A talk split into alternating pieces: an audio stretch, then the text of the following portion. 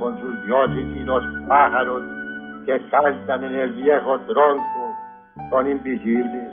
Bendice, Señor, al viejo tronco donde cantan los cucaracheros. La Corporación Otra Parte agradece su interés en esta grabación del archivo histórico Voces de Otra Parte. El presente audio fue remasterizado y publicado gracias al apoyo de la Caja de Compensación Familiar de Antioquia, Confama, y reproduce uno de los encuentros de nuestra actividad Literatura en otra parte.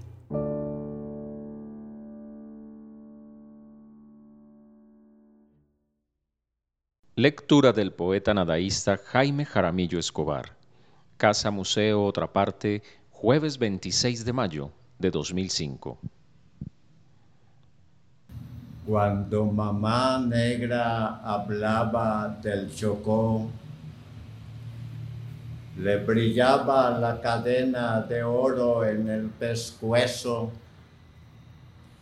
su largo pescuezo para beber agua en las totumas, para husmear el cielo, para chupar leche a los cocos su pescuezo largo para dar gritos de colores con las guacamayas, para hablar alto entre las vecinas, para ahogar la pena y para besar su negro que era alto hasta el techo. Su pescuezo flexible para mover la cabeza en los bailes, para reír en las bodas y para lucir la sombrilla y para lucir el habla.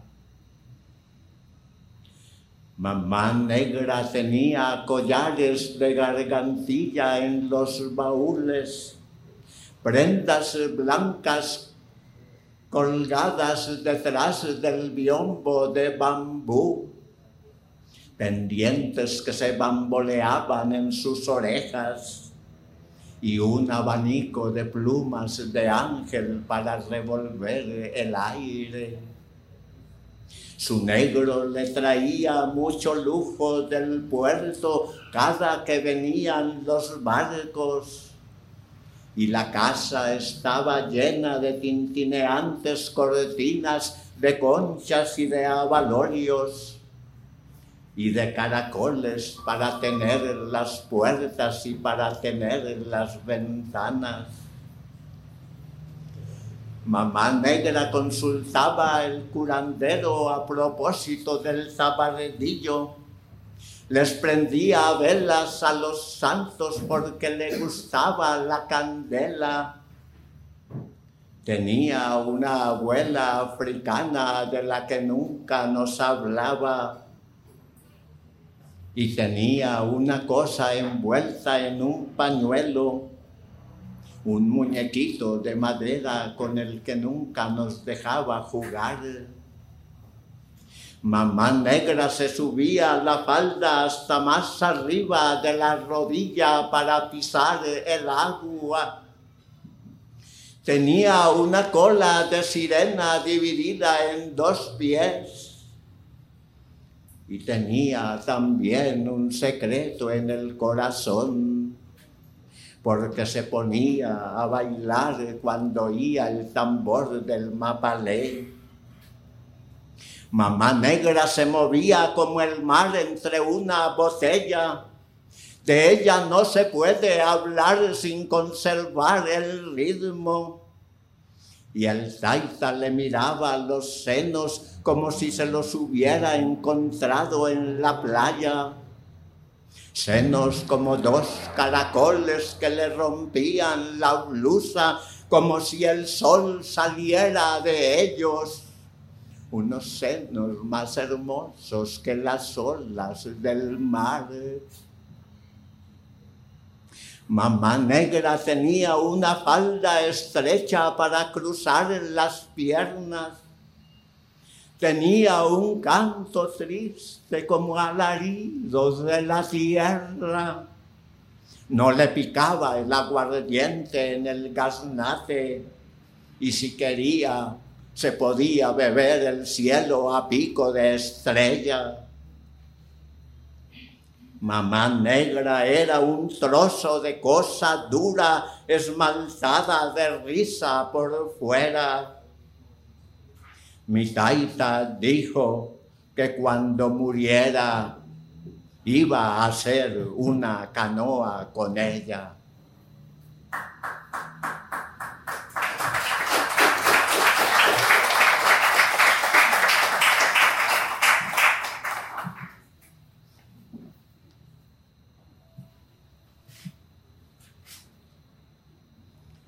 A San Bernardo del Viento, fuimos a buscar la casa de Bob, es decir, donde él había nacido con sus padres, encontrando el mundo completamente hecho y perfeccionado, por lo cual se suponía que no le tocaría trabajar. Tanta alaraca que las generaciones anteriores hicieron con el cuento de que estaban dándole los últimos toques a este mundo para nosotros y venir a ver que ahora nos salen con que lo tenemos que volver a hacer todo de nuevo. Era una casa construida con maderas olorosas y hojas de palma en un terreno junto al río, en medio de los árboles y los pájaros algo así como una casa en los lindes del paraíso. Desde mucho antes de llegar ya se escuchaban los pájaros y los árboles se extendían por la llanura, extensos arrozales, ganados de muy largas elegantes orejas y el horizonte marino que nunca se sabe si está cerca o lejos. En Lorica, en las escaleras de piedra y cemento del muelle sobre el río Sinú, nos detuvimos como en un pasaje bíblico para tomar una embarcación hasta San Bernardo del Viento, en medio de bandadas de garzas, bandadas de loros chillones. Y el batelero era un muchacho descendiente de las mil y una noches, un joven moreno de larguísimo cuello, alta cabeza de ojos almendrados, negrísimos, con viveza de la garcija y un turbante rojo encima de su antigua sonrisa de vendedor de perlas. El viento, el viento. Se oye gritar en Lorica hay pocos pasajeros para el viento. La carretera es un remolino de polvo.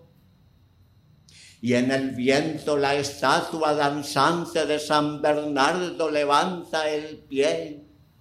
El viento le levanta la sotana blanca. El viento, el viento. En San Bernardo del viento las casas bajo las palmeras, las redes de pescar tendidas al sol. Por esta calle se va, se iba a la casa de Bob. A la mañana llegaron tres hombres.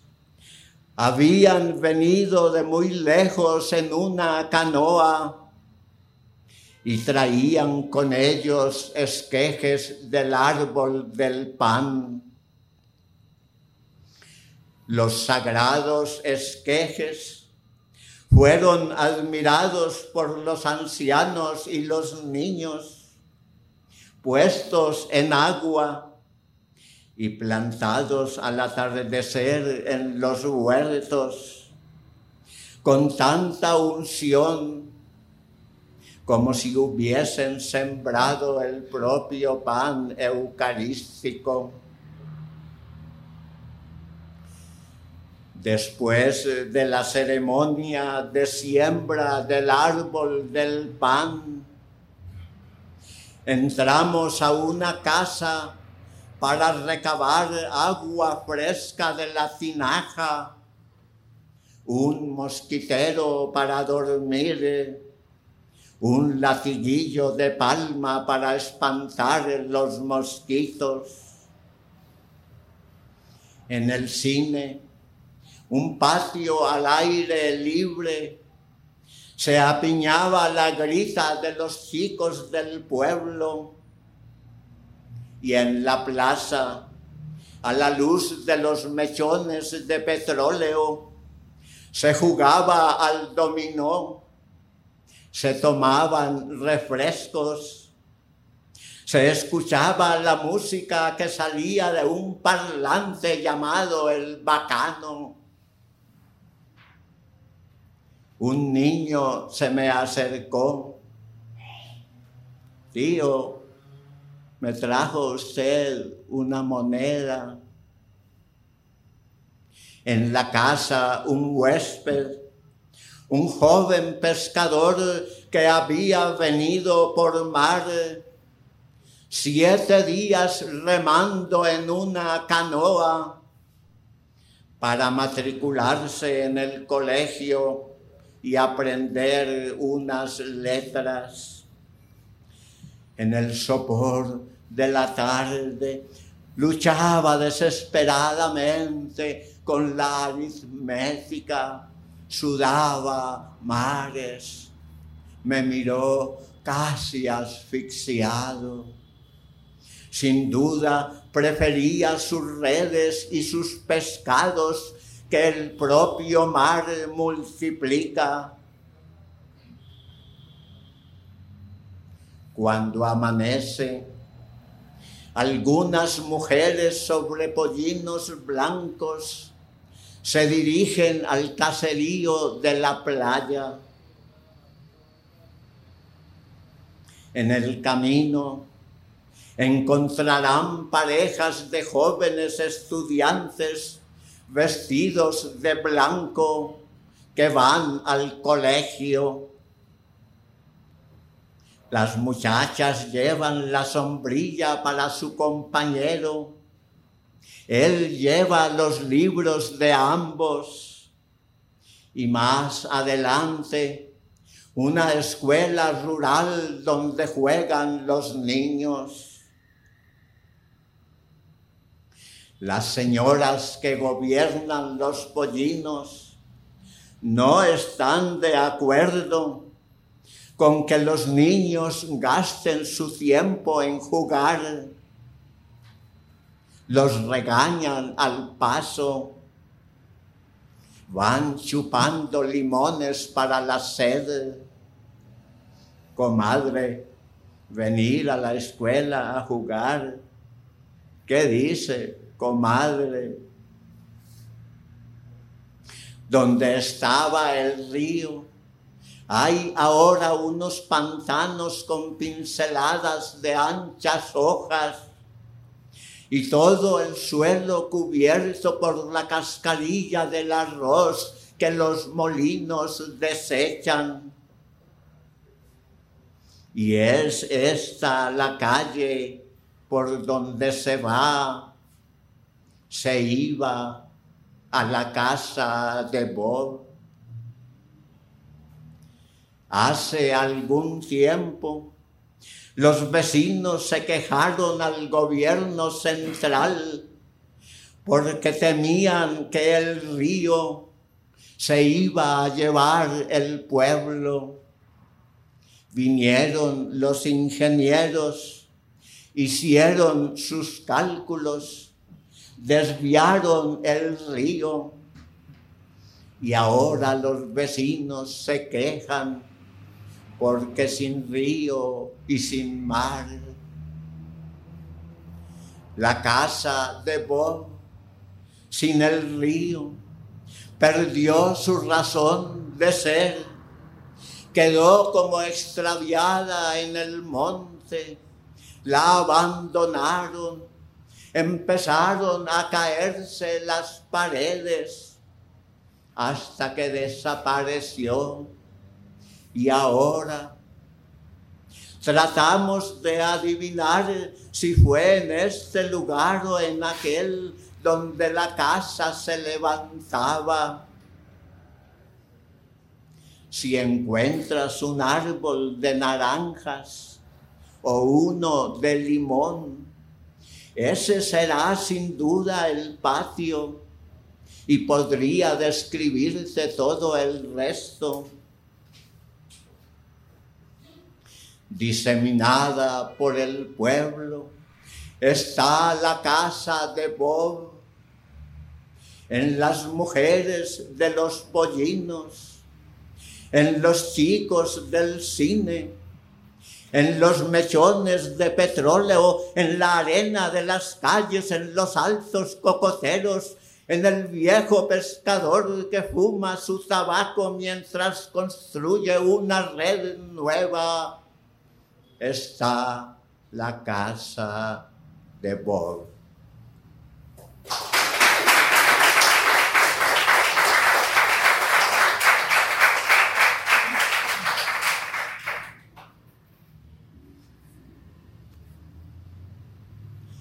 En una época ejercí el codiciado oficio de guardaparo. Fue después de haber cursado la carrera de arquitecto del paisaje que los paisajes empezaron a parecerme deliberados. Entonces decidí buscar una isla que no tuviese más que una palmera y una roca. En esa palmera colgué mi diploma de arquitecto del paisaje. Bien es cierto que desde niño comencé a publicar mi inclinación por la soledad. Había deseado hacerme anacoreta, sobre todo estilita, en una columna bien alta, donde todos me vieran, no solamente este siglo, hacerme eremita cualquier cosa con tal que me tuviese alejado de vosotros. Os mandaría la dirección por correo. En un acantilado sobre la brava costa establecí mi primera torre. Mi mujer y mis dos pequeñas hijas se negaron a acompañarme. Comprobé entonces cuán fácil es conseguir nuestros propósitos cuando están orientados hacia la soledad. Me reconfortaba pensando en aquel hombre del sur que vivía solo entre unas breñas del Cauca, no admitía intrusos y a quien los periódicos dedicaron una página sensacionalista acusándolo de loco porque había puesto un letrero que decía, no me gusta que vengan ya los conozco. Pero a los policías no se les pueden poner letreros. Empezaron a llegar, primero de requisa, a llevarse mis cosas, que si yo era espía de la Unión Soviética, que para qué tenía faro propio, aunque sin fanal, que si yo era Ptolomeo Filadelfo, Ptolomeo Filadelfo, me tumbaron la torre de una sola patada. Mi vecino era el pintor Norman Mejía en Puerto Salgar con un Stradivarius azogado y una paleta loca. El Stradivarius fue comprado en una prendería después de dos años de búsquedas. Pero Norman no lo tenía para interpretar ningún Mozart, sino para ver los sonidos más inverosímiles Escribió 50 volúmenes en cuarto mayor con alucinados poemas, los cuales son a la vez pinturas. Gonzalo Arango y yo estuvimos descifrándolos en el jardincito privado debajo de la ducha. Un tesoro, dijo Gonzalo, pero se necesitaría otro tesoro para editarlos. Y los otros vecinos eran Lucho Cano y Lucho Márquez y Lucho Calderón y Lucho Rueda, el profesor de matemáticas que hizo cálculos más extravagantes que los sonidos del violín de Norman Mejía. Y Lucho Cano es el mejor pintor de Baranoa. Su casa toda cubierta de pinturas hasta el techo. Y el mejor pintor de Barranquilla no puedo decir quién es, porque todos lo son vecinos míos, la verdad es silenciosa. Quien mucho grita mentiras pregona. Hacer el bien a los hombres, pero de lejos. No hacerles el mal en caso de que sepas qué es el mal. Dios que nos embiste no lo sabe. Por supuesto que no. Dios es inocente como la hormiga y es correcto invocar su nombre. No hay nada censurable en decir, Dios mío. Es más exacto que decir, oye tú, Abelardo. Uno de los nombres que más definen a Dios es gran oreja, pero de poco sirve porque oye a través de ti mismo. Oreja de Dios, lengua de Dios, conocimiento de Dios. Lo eres de nacimiento, pobre de ti y un hombre de la isla de San Andrés se retiró a Cayo Bolívar y allí permaneció solitario muchos años en medio de la mar y de las olas, alternativamente azules y negras. Cayo Bolívar, pequeñísimo en la mar, un puñado de arena desnuda. Si llegaron buzos, si llegaron marinos, si llegaron pelícanos, no habló con ellos. El viento y el agua pulieron su impermeable piel, que quedó lisa y suavísima al tacto, con tal suavidad que solo con tocarle había el temor de herirlo. Presente en mis días estuvo aquel hombre a quien no conocí, pero que en cierto modo era también mi vecino.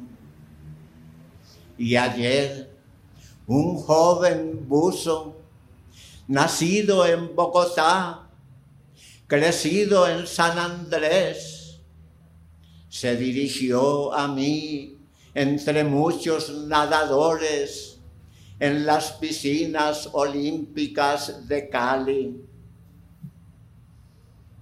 el solitario de Cayo Bolívar murió hace 15 días. Me dijo en tono natural, chorreando agua hermosa. Estaba de paso en Cali, ya se iba ángel submarino. En el silencio de la mar el solitario de Cayo Bolívar, limado por la lluvia y el viento.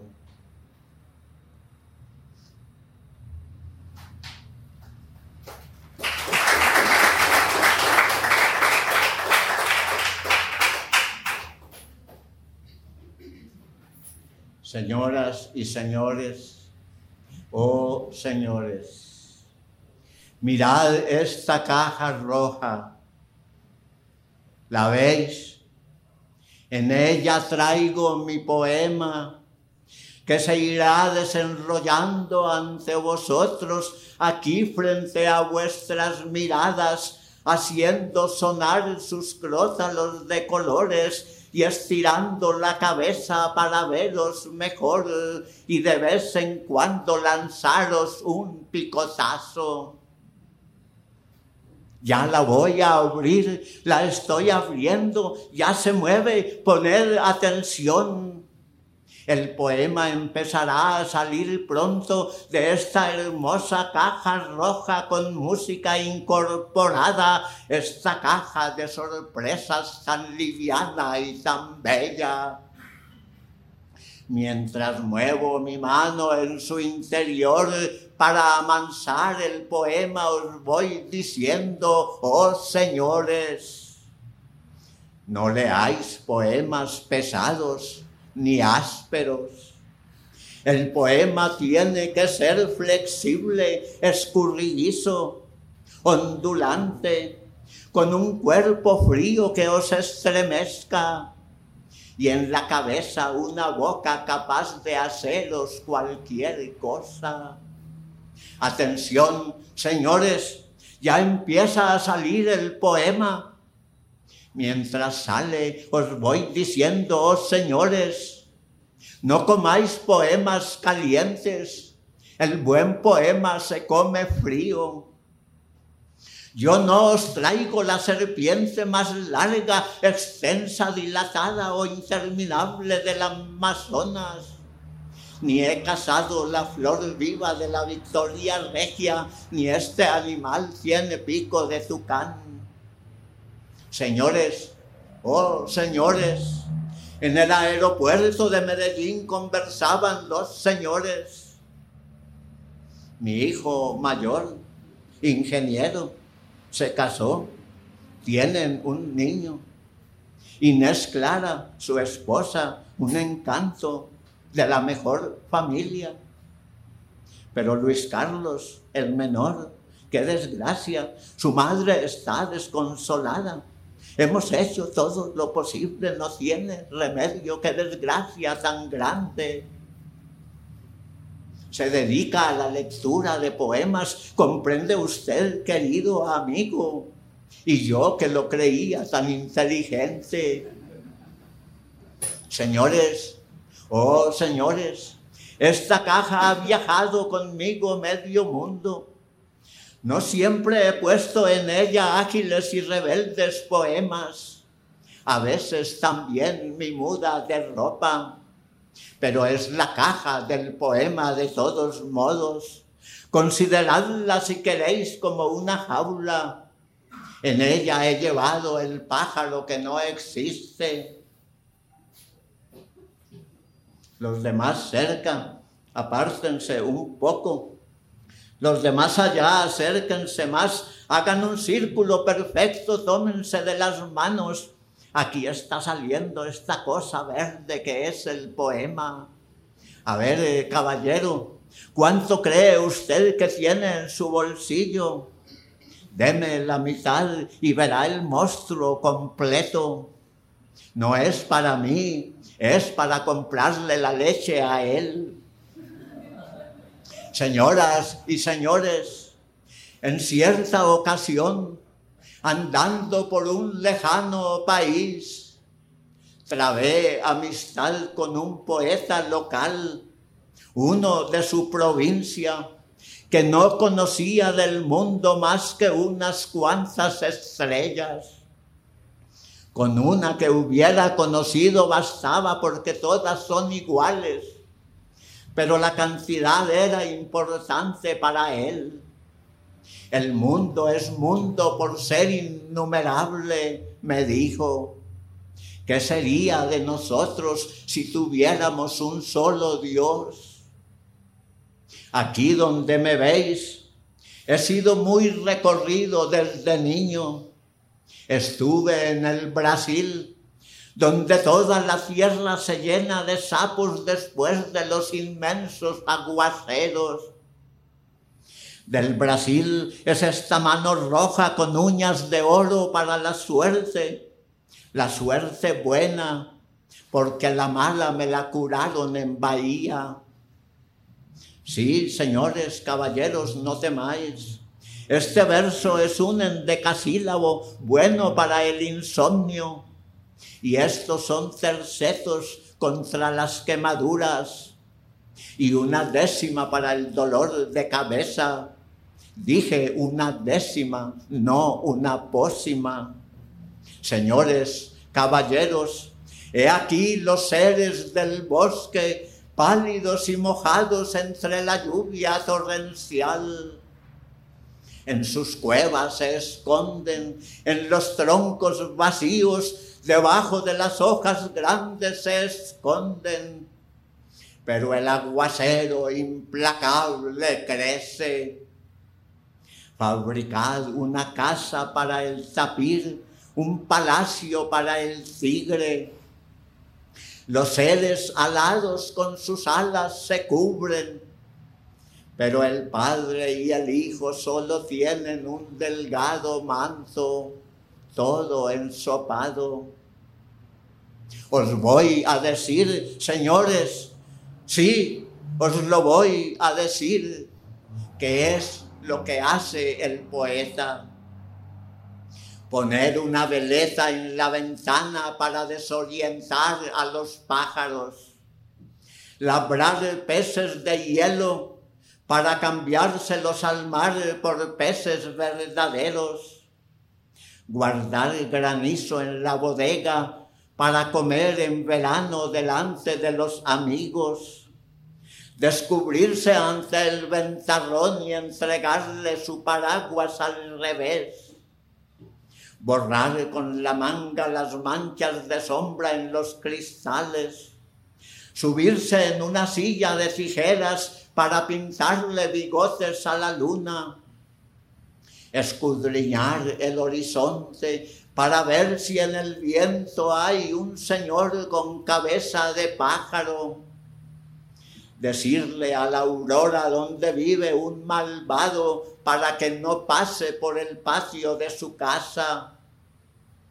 Cuando el arco iris aparece, ir y amarrarlo de pies y manos para ver cómo brilla de noche pescar antenas de televisión y rajarles el buche para sacarles todas las imágenes de mujeres que se han tragado.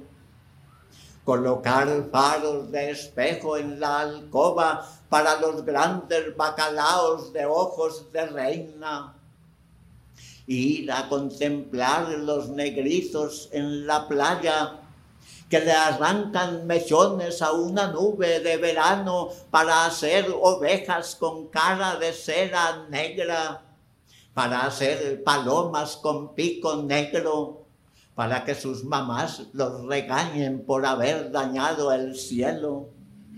Si se encuentra un cocodrilo, cantar himnos con él y en general cantar con todos los seres hasta con una máquina que es tan fiera o con un ángel supersónico, hacerle al jardín la visita de cortesía, manejar el agua con el dedo chiquito y decir todo lo que le dé la gana, que para eso es poeta. No dejar nunca de pensar en lo que está oculto a fin de descubrirlo el poeta es el que saca un sombrero del buche de un conejo y muchísimos otros trabajos que no revelo para que vosotros no aprendáis el oficio de poeta. Os han dicho, sí, yo sé, os lo han dicho, lo que es la poesía. La poesía es todo eso que os han dicho. Y también esta cajita roja vacía en la que como podéis verlo no hay nada, absolutamente nada, sino ella misma sola por dentro. Adiós, señores, ya me voy. Viene la policía, os dejo mi sombra.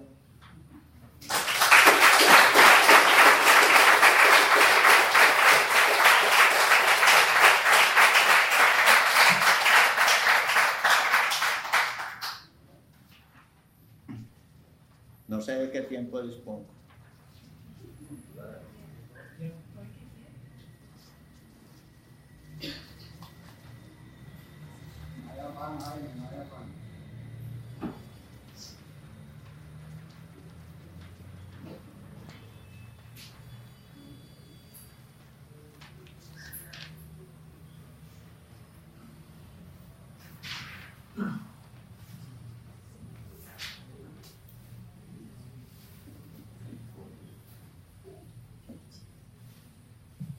La riqueza no necesita quien la cante, porque ella se canta a sí misma.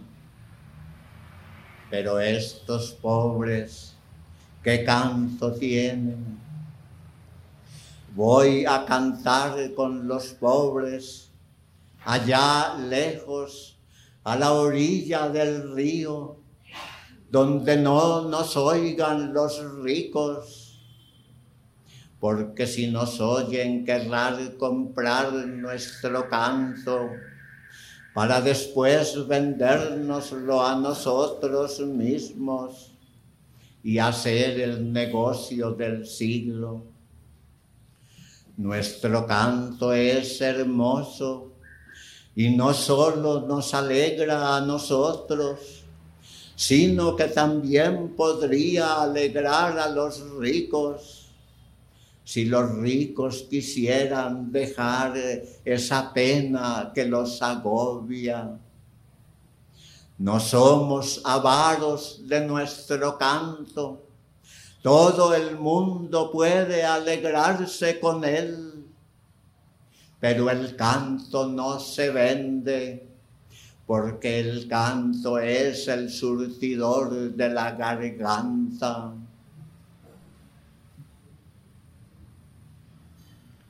Miren mi úlcera. La tengo desde hace muchos años. Mírenla. Yo no podría vivir sin mi úlcera benefactora. Ella es la que me da de comer y a la vez ella se come mi pierna. Pero es justo, señores, es justo la reciprocidad ante todo. Y mi úlcera no me impide cantar ni arrancarle el sonido a las cuerdas. Mi úlcera es lo único que tengo. Me ha sido dada para provocar mi canto. Le canto todo el día mientras caen algunas monedas del cielo. Y al final duermo abrazado con mi dolor Mío, señores, mi dolor, del cual estoy orgulloso, porque hace que os fijéis en mí, huérfanos sin miradas, cantando en un rinconcito del universo, no estorbo a nadie. Dios no me ha visto, porque si me hubiera visto, cuánto apostáis vosotros que me hubiera dado si me hubiese visto.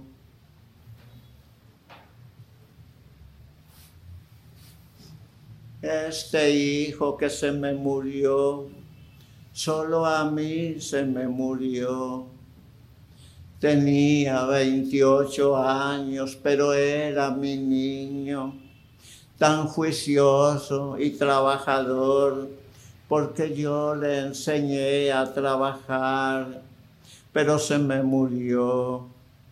Y eso es lo que vengo a decirles, oh caballeros, oh dulces caballeros, que pasan abriendo y cerrando su paraguas sobre mi luto. Mi niño se murió hace diez años, pero yo no dejo de cantarle sus arrullos. Él es ahora como una cometa en el aire y en el dedo tengo enredado el hilo de la canción. Oh dulces caballeros, estoy viuda de mi hijo, lo tengo enredado en el dedo. A los cinco años, mi madre me enseñó a llorar y me quitó la camisa y me llevó al puente en el centro de la ciudad para que llorara. Y después me llevó al parque para que llorara los domingos y los otros días de la semana lloraba en el atrio de la catedral, a la salida de los teatros, en las ferias de ganado y en las festividades públicas.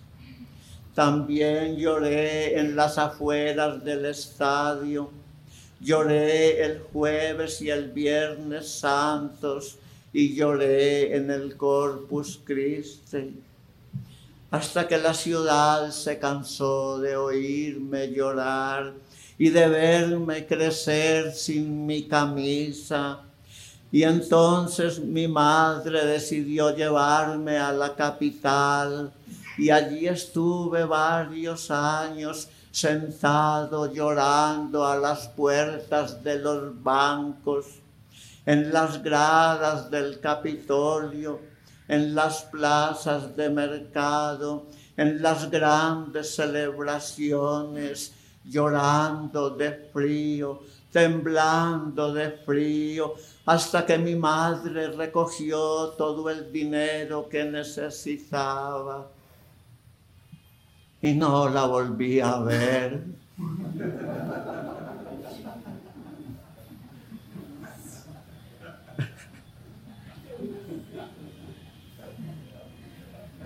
Entonces me fui a llorar en los trenes un largo llanto mudo picado de cuchillos.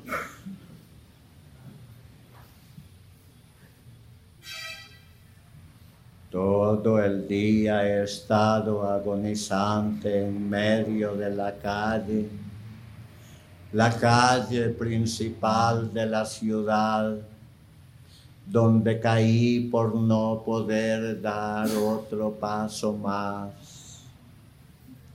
Trato de arrastrarme y mis desnudos miembros ruedan por el pavimento advertidos apenas por los conductores de autos.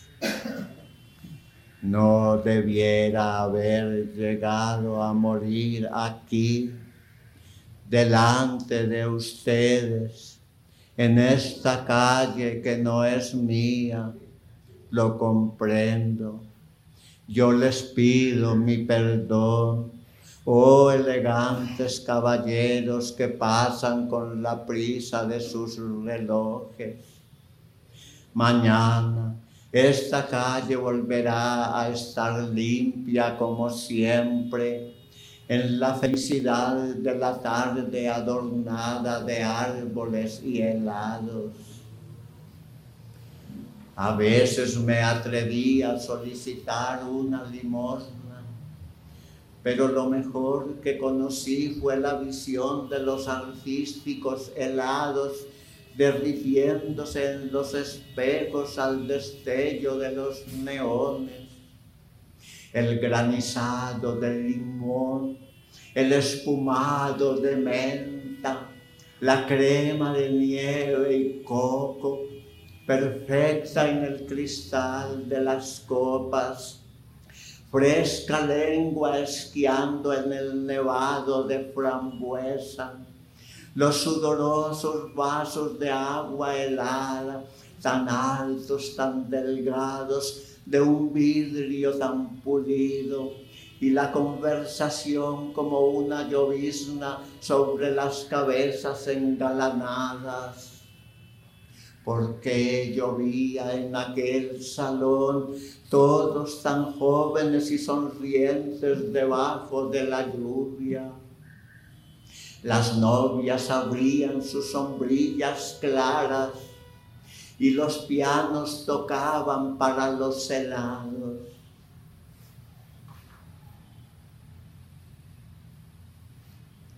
Aquí venimos pagando nuestra promesa, mi hijo y yo. Llegamos de rodillas pidiendo el agua y la sal y estamos a punto de entrar en el santuario a donde hemos venido por tu milagro cumplimos con nuestra manda y ahora esperamos tu milagro. Somos acreedores de nuestro derecho. Tú tienes que saberlo. Danos tu milagro. Peregrinos, hemos venido desde nuestra rústica vivienda en la cual habitamos sobre el asombro de los roquedales húmedos. Unas cuantas bestias de pelo nos acompañan y la esperanza, siempre la esperanza, no sabemos de qué, pero la esperanza Hasta las altas montañas sube el eco y el clamor. Somos pobres, somos ignorantes, pero escuchamos el eco y el clamor. Cuando la bruma de la mañana se dispersa y el horizonte se corona de picos y farallones, en la vasta desolación de la cordillera sube el eco y el clamor. Sufriendo mil penalidades hemos venido a tu santuario. Muchas veces el camino desaparecía bajo nuestros pies y sin embargo hemos venido porque así nos lo mandaron nuestros antepasados para que lo mandásemos a nuestros descendientes. Hoy más que nunca necesitamos fuerza, sobre todo fuerza de espíritu, de voluntad, de corazón, fuerza de fuerza. Necesitamos fuerza para luchar contra nuestros enemigos. Danos fuerza. Ellos tienen el poder de los armamentos. Danos fuerza para luchar contra los armamentos. Ellos nos han decretado el juicio final. Danos fuerza para luchar contra el juicio final. Ellos dicen que tienen la razón y el derecho de su parte. Danos fuerza para luchar contra la razón y el derecho que están de su parte. Ellos dicen que tienen la justicia de su parte. Danos fuerza para luchar contra la justicia que está de su parte. Ellos dicen que tienen a Dios de su parte. Danos fuerza, danos fuerza.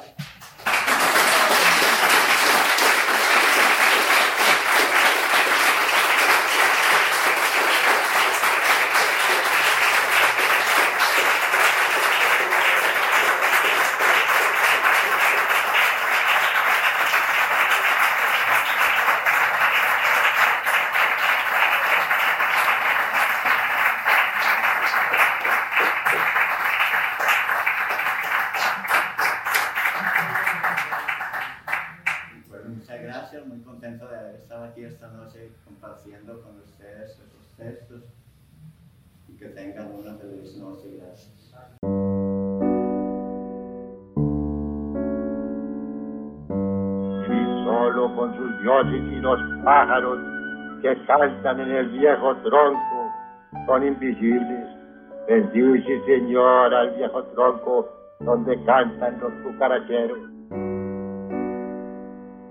La Corporación Otra Parte agradece su interés en esta grabación del archivo histórico Voces de Otra Parte.